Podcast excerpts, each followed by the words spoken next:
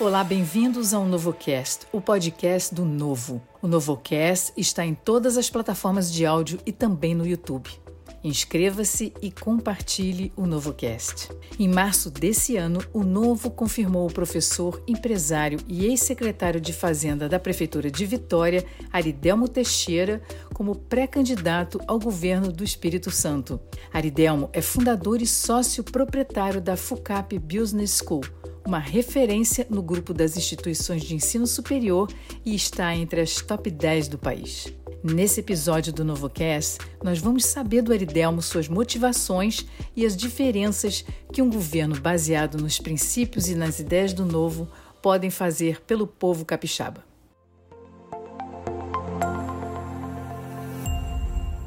Olá, Aridelmo, seja bem-vindo ao NovoCast e muito obrigada pela sua participação nesse episódio.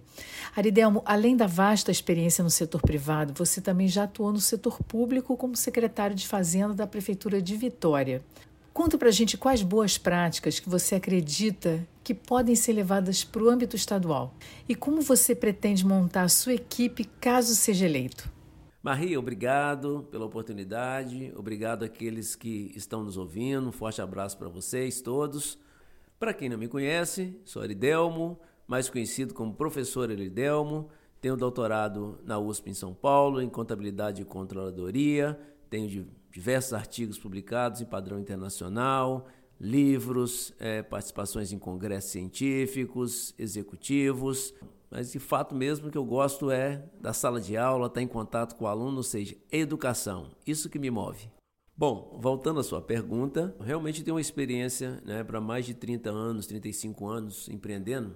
Marie, mas na verdade eu comecei a empreender muito cedo. Comecei a empreender, eu tinha 9 anos, 10 anos, o que a gente chama hoje em empreendedorismo de necessidade, né, catando latinha, vendendo chup-chup.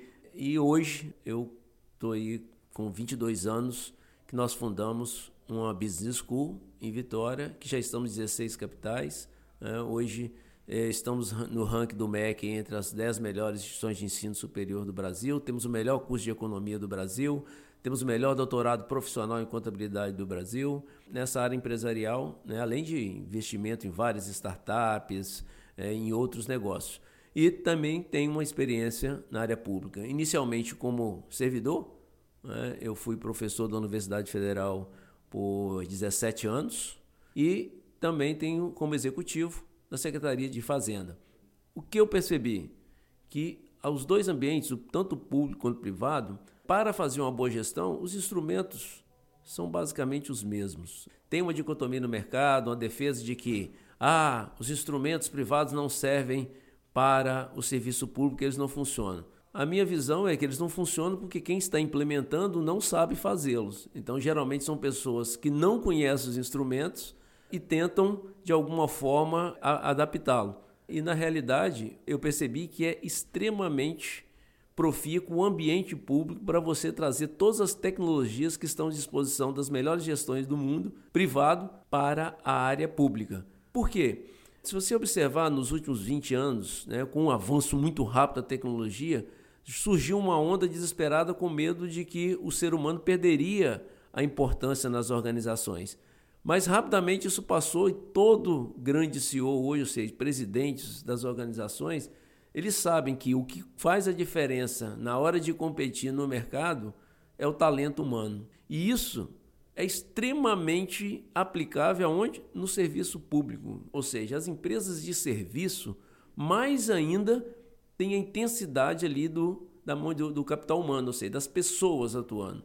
Portanto, trazer os ensinamentos de como construir um ambiente profícuo, ou seja, adequado para que as pessoas produzam bem. Então, você, você tem que ter o quê? uma saúde mental adequada das pessoas, isso tem que estar cuidando, um ambiente tem que estar sendo muito bem cuidado. O que é um ambiente ruim no serviço público? É a velha política de quatro em quatro anos, quando não é de um em um ano, para adaptações políticas, troca-se as lideranças, as lideranças são escolhidas com quanto elas podem trazer de voto para quem está nomeando e não para fazer um bom serviço para a sociedade, e aí você deturpa todo o modelo. É obviamente que num, num ambiente desse, o servidor público ele está ali mais preocupado em se defender do que prestar um serviço para o, o cidadão. Então, se você trouxer né, um alinhamento com planos claros, objetivos, pegar o servidor, colocá-los nos lugares certos, de acordo com as suas habilidades e competências, der as motivações corretas, não tenho dúvida que a produtividade dele será tão boa ou até melhor do que a, a iniciativa privada. Então, esses instrumentos de planejamento, conexão dos objetivos particulares com os objetivos organizacionais, eles são plenamente aplicáveis na área pública. Mas para isso a gente entra no segundo ponto: como eleger uma equipe de governo?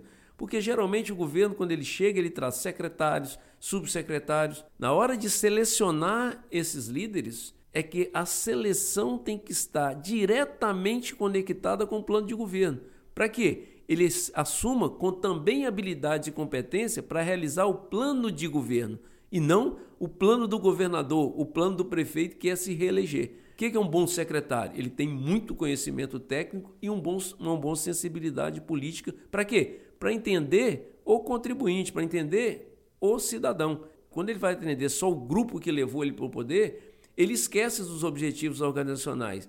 E o servidor que está lá efetivo não consegue fazer conexão com o que ele está mandando com o objetivo organizacional. Aí você gera um ambiente profícuo para o quê? Baixa produtividade. Portanto, trazendo tanto os métodos privados para seleção e composição da liderança, como também para posicionar o servidor com as habilidades e competências de cada um, com base nisso, fazer um plano de capacitação contínuo, voltado para quê? Para os atendimentos dos objetivos organizacionais, que é atender o cidadão.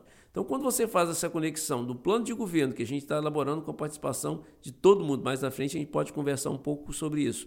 Pega o plano de governo bem elaborado, com metas claras, com objetivos claros. Você coloca a pessoa no lugar certo, fazer a coisa certa, ela vai ter todos os incentivos para fazer o melhor, desde que a liderança dela também esteja alinhada para fazer isso. A avaliação dela será dependente do cumprimento desses objetivos e não de gerar voto, garantir a reeleição. Então, é nesse sentido que as práticas privadas de alto nível estão inteiramente à disposição e factíveis de serem implementados no setor público por meio de uma liderança também selecionada com os critérios técnicos e objetivos baseados no programa de governo votado e eleito pelo povo. Aridelmo, o governador de Minas Gerais, Romeu Zema, tem mostrado que é possível fazer uma gestão pública de qualidade voltada para melhorar a vida dos cidadãos. Ele tem tomado medidas importantes para melhorar o ambiente de negócios, eliminando burocracias. Na sua experiência empreendedora, quais medidas você acredita que devem ser tomadas no Espírito Santo para atrair mais investimentos, geração de renda e criação de empregos? Marie, essa pergunta é de extrema importância para o desenvolvimento do Espírito Santo. Porque apesar do Espírito Santo ter uma posição privilegiada no mapa brasileiro, a posição geográfica do Espírito Santo é excepcional, tem um povo pacífico, tem um povo educado, então, ou seja, são os elementos necessários para ser o melhor ambiente de negócio do Brasil. Mas o Banco Mundial divulgou em 2021 um ranking entre todos os estados brasileiros e o Espírito Santo ficou em penúltimo lugar. Pô, se tem todas essas variáveis estratégicas à disposição, por que, que o Estado não é o mais desenvolvido hoje do Brasil? A resposta para isso é exatamente a ausência de um ambiente saudável de empreendimento. No meu governo, se eleito for, Marie, nós vamos priorizar esse ambiente de negócio. Vou te dar um exemplo. Quando assumimos a prefeitura de Vitória, para o, a empresa, o empreendimento, conseguir uma licença para fazer uma obra das instalações, a média de tramitação do projeto dentro da prefeitura eram 261 dias. Com tecnologia, inteligência artificial, participação ativa dos servidores, conseguimos construir uma tecnologia. Hoje, 75% dos pedidos são aprovados em 48 horas. Ou seja, saímos de 261 dias, muita gente trabalhando para 48 horas, sendo que a maioria desse processo é decidido pela inteligência artificial, acreditando no princípio básico da liberdade econômica, que é o contribuinte é honesto até que se prove o contrário. Portanto, as informações que ele adiciona ao sistema são verídicas até que se prove o contrário. Acreditamos no cidadão e a licença está dada. O fiscal vai lá depois para ver se ele está cumprindo a lei. Se não cumprir, a lei tem que ser forte. Não estou aqui falando em abrir mão de regulação, de não cuidar da, da, preservação do meio ambiente, nada disso. Mantendo os padrões internacionais, até mesmo de preservação ambiental, você tem que trabalhar, você, o ambiente tem que estar aberto para atrair esses negócios. Quando chega um visitante tentando trazer um negócio para o Espírito Santo, ele tem que ser acolhido de forma muito, muito, muito acolhedora. Ele tem que ser, se sentir querido no nosso estado. Então, quando você chega aqui com um novo empreendimento, quando você vai no órgão público, com cada servidor que você conversa, te dá uma orientação diferente. E todas elas te tratando o que é pior, como se você estivesse aqui usurpando alguma coisa. Então, primeira coisa para esse elemento é realmente limpar essa burocracia estritamente de acordo com a lei, de uma forma clara, objetiva e igual para todos. Ou seja, os servidores têm que estar amplamente capacitados numa linguagem única e sempre o quê? Uma linguagem acolhedora. Então chega um empreendedor de fora, tem que ser tratado assim. E o de dentro, que são os empreendedores que estão começando os seus negócios, esse então tem que ser carregado em tapete vermelho, né? Porque toda vez que alguém sai da sua comodidade e vai arriscar empreender, ele está gerando riqueza, gerando emprego, que é o que as pessoas precisam. Emprego, renda, vem por meio do empreendedorismo, abertura de novos negócios, desenvolvimento dos negócios já instalados e atração de capital de fora para trazer tecnologia, trazer mais dinheiro, trazer mais emprego, mais renda para todo mundo. Por quê, Marie? O que tem que ficar claro, não é o governo que gera emprego. Quem gera emprego é o empreendedor, é o capixaba que levanta cedo e resolve arriscar, né? sabendo que empreender é correr risco. Então, o governo, quando ele, quando ele não constrói esse ambiente de negócio favorável, o que ele faz é destruir emprego e destruir renda. Não à toa, nos últimos anos, apesar de todas essas características positivas do Estado do Espírito Santo, nós tivemos aumento de mais de 10 mil pessoas em extrema pobreza ou seja, um reflexo da má gestão do atual governo. Aridelmo, segundo pesquisa feita pelo IPEC, junto aos eleitores no início de maio, a segurança é uma das áreas mais críticas no Espírito Santo. Sobre esse tema, Renata de Vitória tem uma pergunta para você. Me chamo Renata Gimenez, sou moradora de Vitória, no bairro Santa Lúcia, e gostaria de saber do candidato a governador como será a nossa situação em relação à segurança, pois a cada dia está pior. Não vejo patrulhas e estamos completamente abandonados, sem policiamento. Desde já agradeço. Renata, obrigado aí pela participação. A sua pergunta é excepcional, muito pertinente né, ao nosso tema aqui hoje. E faz até a conexão, Nato, se você estava nos acompanhando aí, no tema anterior. Porque segurança é uma condição necessária para gerar emprego e renda. É, nos ambientes onde você não tem segurança, você fragiliza a geração de emprego e renda. Então é um ciclo vicioso. Então, no meu governo, se eleito for, nós vamos olhar a segurança de uma forma bem ampla. É, o que você citou, que é a viatura circulando, ela é um ponto importante, mas não é o único. Você tem que trabalhar nos elementos também que provocam a violência. Então, ou seja, a ausência do Estado com educação de péssima qualidade acaba fechando a porta de oportunidade para os jovens. Isso facilita a vida do crime, porque vão recrutar esses jovens que estão sem esperança, sem perspectiva, para serem soldados do crime. Hoje nós temos um grupo enorme de jovens que terminam o ensino médio e ficam sem emprego. Por quê? O ensino que foi lhe dado até ali é insuficiente para que ele garanta o seu próprio sustento. Além disso, nós vamos também estar trabalhando que na outra ponta. Você citou um ponto importante: viaturas equipadas, policiais equipados, mas com tecnologia, nós podemos instrumentalizar essa patrulha de forma bem mais eficiente do que ela é hoje, usando tecnologia, com lâmpadas que, que tenham identificação de ambiente, que ela possa alertar o, a viatura que está mais próximo daquele movimento suspeito. E vou além. Né? Todos esses sistemas de segurança ele tem que estar parado com tecnologia. Por exemplo, drones sobrevoando, dando cobertura às ações policiais, com planejamento. Temos aí é, botão de pânico no comércio que a gente pode estar acionando também diretamente nesses sistemas tecnológicos. Ou seja, nós temos que trazer a tecnologia para a área de segurança. E não podemos esquecer que o nosso, todos os servidores do setor de segurança têm que ser aplaudido pela nossa sociedade. Nós temos que mudar essa percepção de parte da sociedade que que trata a polícia como se ela fosse o problema. Não, ela pode gerar problemas se ela não estiver extremamente capacitada, extremamente equipada e o sistema esteja todo ele funcionando. Aí sobra para quem? Para quem está na rua, quem está no front.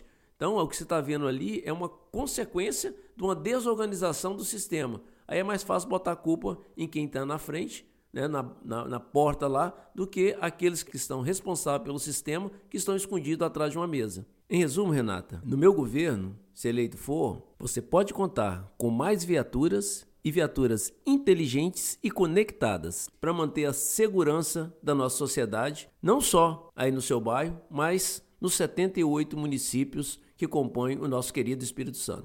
Aridelmo, em recente entrevista, você disse a seguinte frase: Gastamos muito com educação, mas gastamos mal. É preciso otimizar, melhorar, qualificar e promover o ensino. Explica para a gente com mais detalhes como seria a atuação do governo novo na educação do Espírito Santo. Marie, esse ponto ele é fundamental para qualquer sociedade que quer se desenvolver. Pega os últimos 20 anos do Brasil.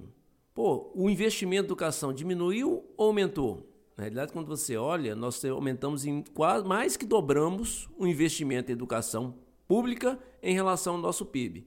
Se aumentamos, o que, que aconteceu na prática? Então, para que, que se faz o investimento em educação? O aluno aprender, né? Pô, quando você olha o IDEB, que é o Índice de Desenvolvimento da Educação Básica, promovido pelo MEC, ele faz avaliação é, do Brasil inteiro, você vê que os, os, avanços são muito pequenos.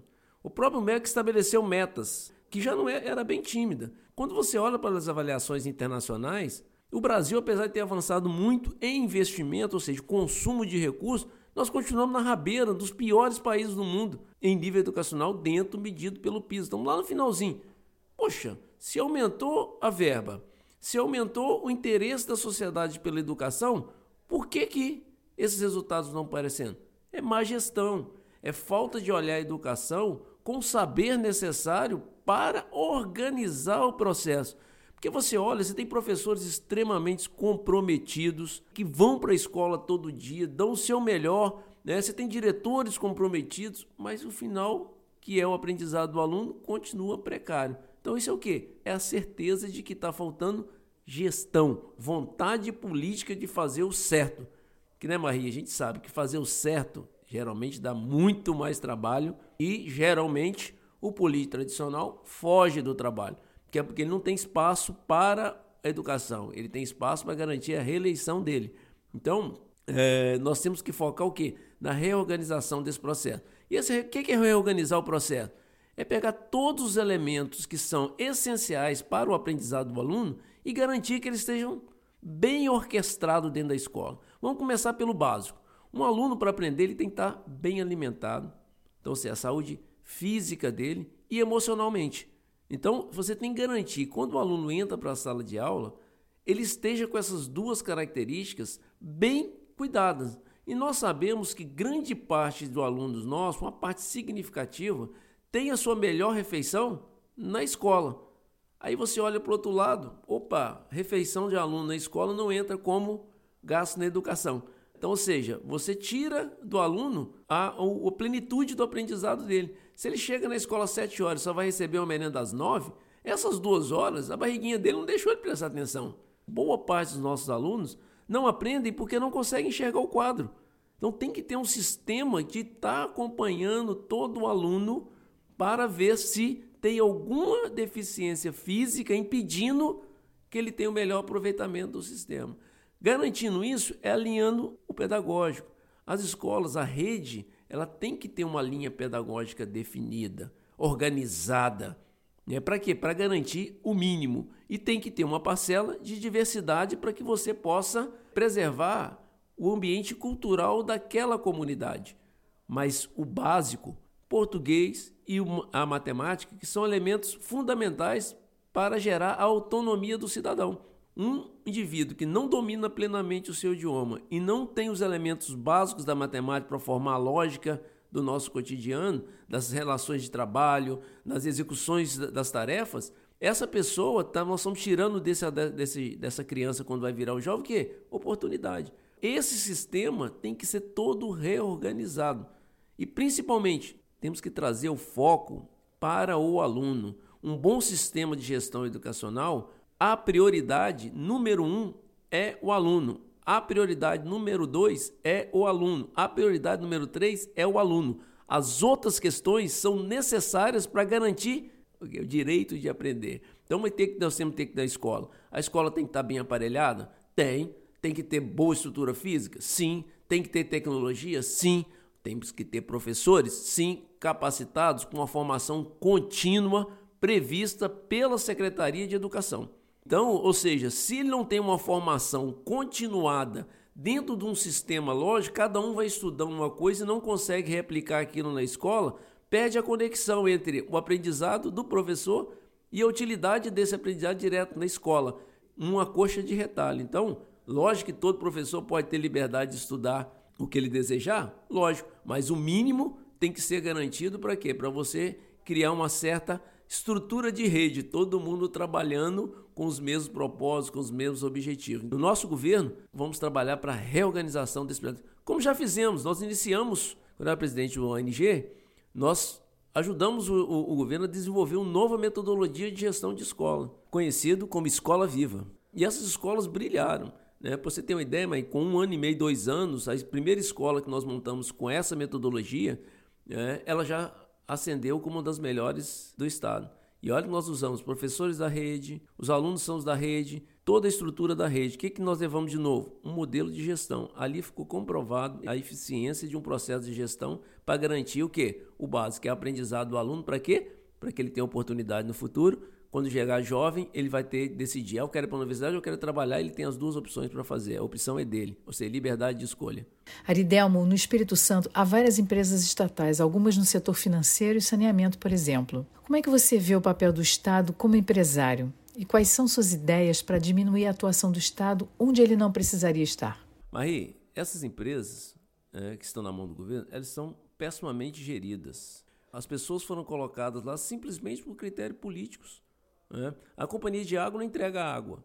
Some a água e não sabe por quê. Visitei um, um, um município, pasme, 100% do esgoto in natura da cidade é jogado no rio. Por quê? Porque esse sistema está na mão do governo que não tem o menor interesse em botar a atividade fim dessas companhias a serviço do povo. Eles querem usar essa estrutura para empregar todo mundo. Todo mundo não, para empregar os seus pares importaram diversos militantes de outros estados, porque perderam as eleições lá e trouxeram para cá.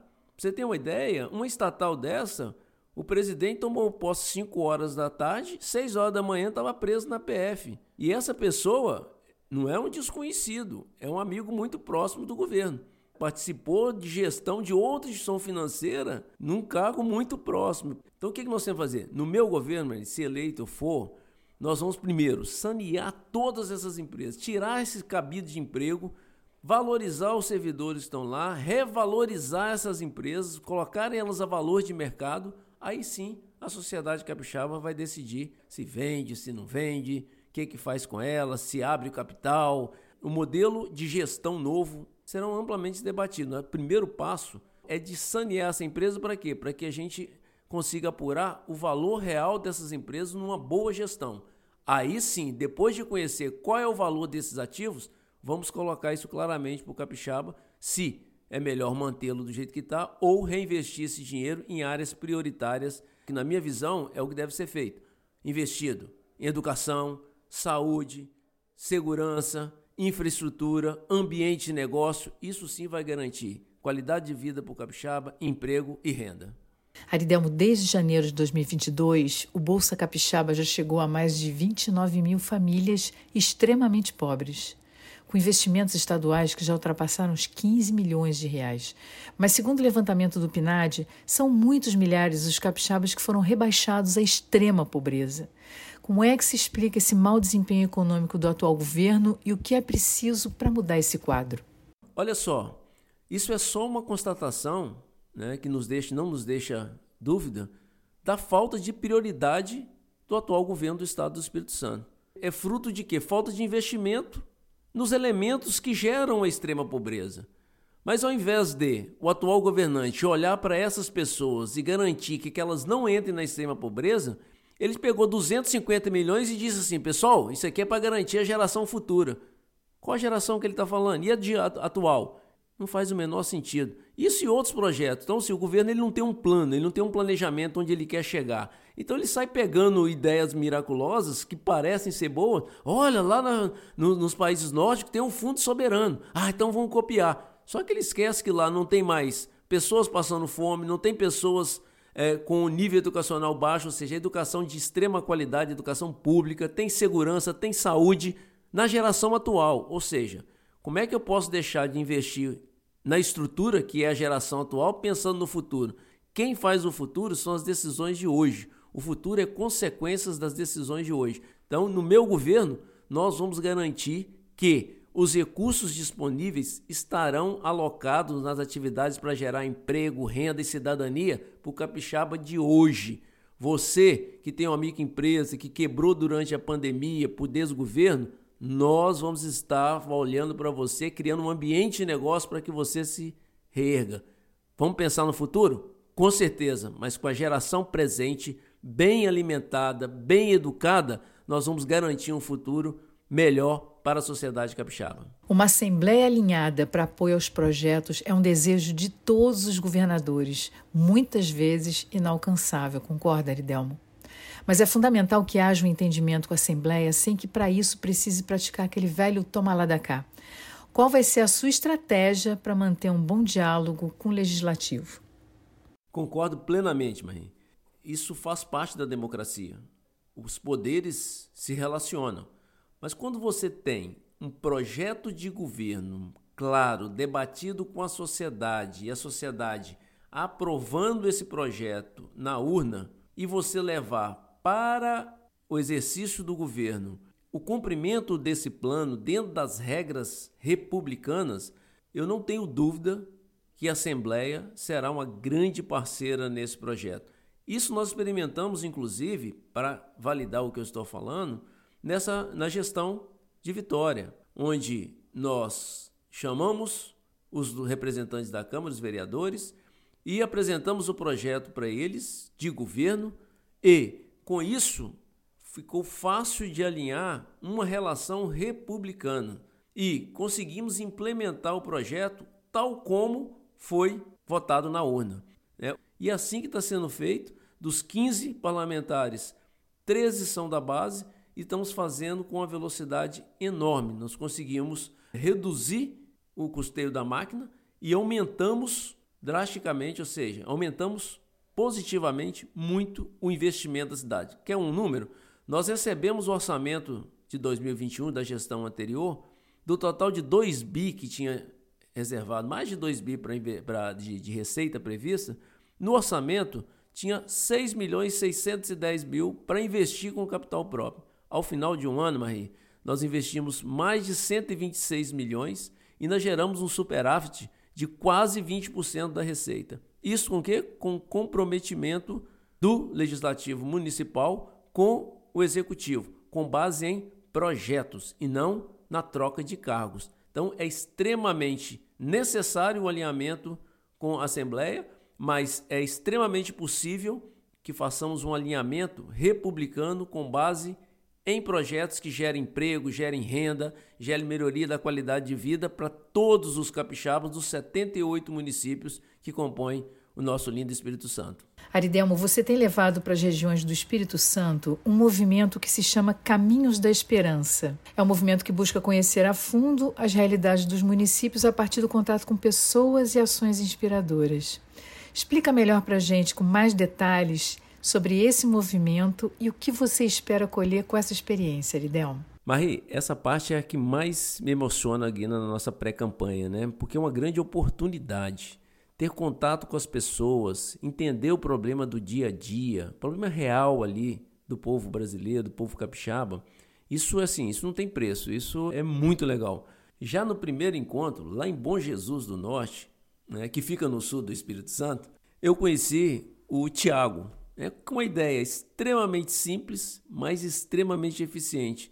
Para resolver o problema do lado dos idosos, de falta constante de fralda, ele inventou uma corrida de rua em que a inscrição nada mais era do que dois pacotes de fralda e ele conseguiu arrecadar mais de 300 pacotes de fralda E é mais interessante, né? Que ela está crescendo e daqui a pouco vai passar a ser um evento da cidade, vai atrair turismo para a cidade, as pessoas estão indo para lá correr e ao mesmo tempo se divertir, apresentando uma solução para um problema da cidade. Então, Marie, visitando todos os municípios, nós estamos fazendo um contato direto com as pessoas para enriquecer o nosso programa de governo, ou seja, fazendo novo. Isso, na nossa opinião, é o jeito novo de realmente construir uma boa política que é com base numa boa política que nós vamos conseguir solucionar os problemas da nossa sociedade. Esse projeto, assim, está me transformando. Ele ampliou muito o meu ângulo de visão, o entendimento da sociedade. Então, assim, é uma caminhada difícil, pré-eleição, a eleição é difícil, mas assim, eu já estou né, ganhando muito com esse processo no ser humano que o Aridelmo trabalha para se transformar no dia a dia numa pessoa que tenha maior compreensão e maior capacidade de realmente ajudar as pessoas a solucionarem né, os seus obstáculos dia a dia, organizando e fazendo a sociedade melhor e mais justa, que é o que eu acredito. Maria, aproveitando aqui a nossa audiência, se você achou, ficou curioso, entre nas redes sociais. Lá você vai ver isso com muito mais detalhe. caminhosdaesperança.com.br ou no YouTube ou no Instagram do Aridelmo. Vocês vão acompanhar passo a passo. Lá estão gravadas as visitas que já fizemos. Já fizemos mais de 39 visitas. Já visitamos 31 municípios e vamos visitar os 78. Mais detalhes? Entre na nossa rede. Não esqueça, se inscreva no canal do YouTube, clique lá o sininho e no nosso Instagram, Facebook, curta lá e compartilhe o máximo que você puder. E se tiverem sugestão, pode entrar lá também e fazer sugestão para o nosso plano de governo ou indicar programas que você conheça dentro do Espírito Santo, inspiradores que possam ser acolhidos e alimentar o nosso plano de governo. Aridelma, numa entrevista, tem uma frase sua que diz: O certo é mais difícil fazer. E como encerramento desse episódio, explica pra gente o sentido dessa frase num contexto de um futuro governo do novo. E queria também pedir para você que deixasse uma mensagem final para os ouvintes, eleitores filiados e apoiadores do novo. Mais uma vez, muito obrigada pela sua participação no Novo Cast, Aridelmo. Mas responder essa é, é até fácil, porque é só olhar para que as opções que o novo faz. O novo sempre faz o certo. Os outros partidos, todo mundo é contra o fundo eleitoral e vai lá e usa. É, os outros partidos ficam loteando cargos no governo para fazer a Assembleia funcionar. Os outros governos ficam enchendo de cargo comissionado e tal, tal, tal, para sustentar suas bases. Então, mas isso não leva ao objetivo de um governo, que é atender a população de uma forma geral. Então, fazer essas opções como o Novo faz, como nós estamos fazendo no caminho da esperança, visitando município por município, conversando com as pessoas, dá muito mais trabalho do que sentar num gabinete, fazer acordo político, né? ligar com a militância das cidades, fazer, contratar uma equipe, fazer um programa, um programa de governo que o candidato nunca leu. Então, ou seja, são os caminhos fáceis que na realidade não levam resultado. Fazer o certo está ligado a valores, a resiliência, a trabalho duro, a escolhas que às vezes tiram as pessoas da zona de conforto. Então, isso certo dá trabalho, mas se você observar, sempre quando tem muito trabalho, ao final o resultado é extremamente valoroso. E eu gostaria de aproveitar aqui e pedir a todos os capixabas que querem um governo que faça as opções certas, que trabalhe duro, que olhe para o cidadão comum e resolva os problemas dele. Que olhe o novo, olhe a candidatura, a pré-candidatura do Aridelmo, vejam tafileiras e vamos construir passo a passo o Espírito Santo que o capixaba merece. Chegamos ao final do episódio número 53 do NovoCast. Obrigada a você que nos ouviu até aqui. O NovoCast é uma iniciativa do Novo, um partido político que não utiliza recursos públicos. Colabore com o Novo se filiando ou doando em novo.org.br. Você também pode ajudar o Novo adquirindo os produtos da loja em loja.novo.org.br. Até o próximo NovoCast.